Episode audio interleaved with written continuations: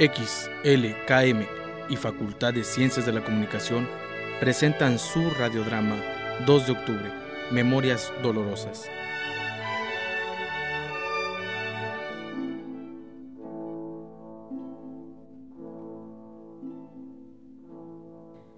En el año de 1968, el gobierno tuvo problemas y presiones por parte de los estudiantes, quienes se rebelaron en su contra, por lo cual, el 2 de octubre, 10 días antes del inicio de los Juegos Olímpicos, el presidente Gustavo Díaz Ordaz liquida a sangre y fuego la revuelta estudiantil.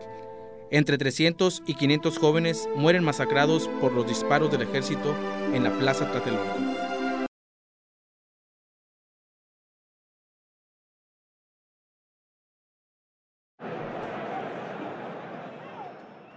Hola, soy Diana y me encuentro en Tlatelolco, donde los estudiantes nos manifestamos por la represión que el gobierno ha tenido en contra de nosotros.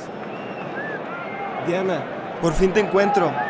Guillermo, qué bueno que viniste. ¿No llegaste con Manuel? Sí, pero al rato llega. Se fue a estacionar.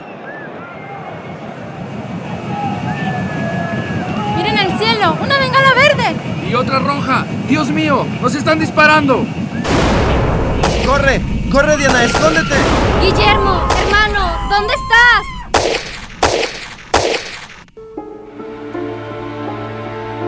Guillermo, no.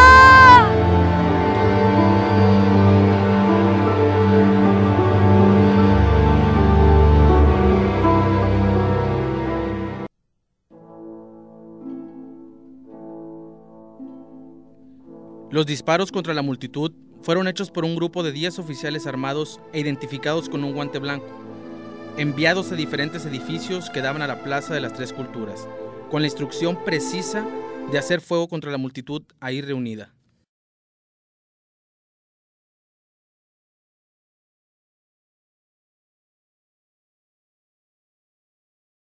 Diana, ¿qué pasó? Manuel, mataron a mi hermano. Se lleva su cuerpo en esa ambulancia. ¿Qué? Vamos a seguirla.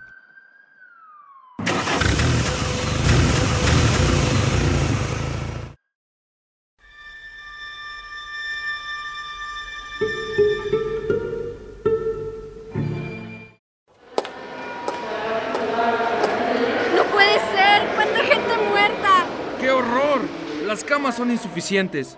No lo soporto. Tengo que encontrar el cuerpo de mi hermano.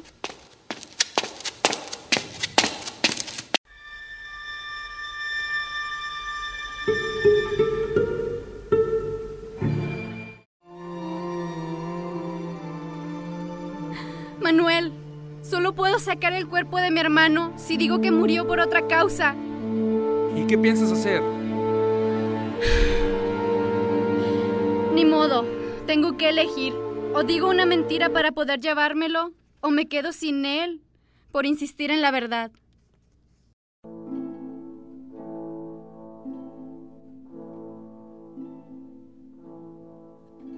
Hubo 6.000 detenidos, 2.000 fueron encarcelados, algunos de ellos durante varios años sin juicio.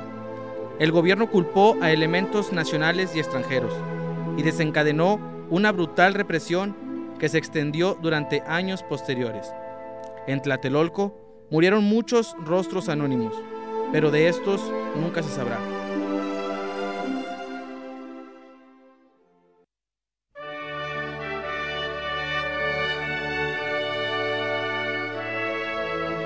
X, L, KM y FCC presentaron su radiodrama 2 de octubre, Memorias Dolorosas.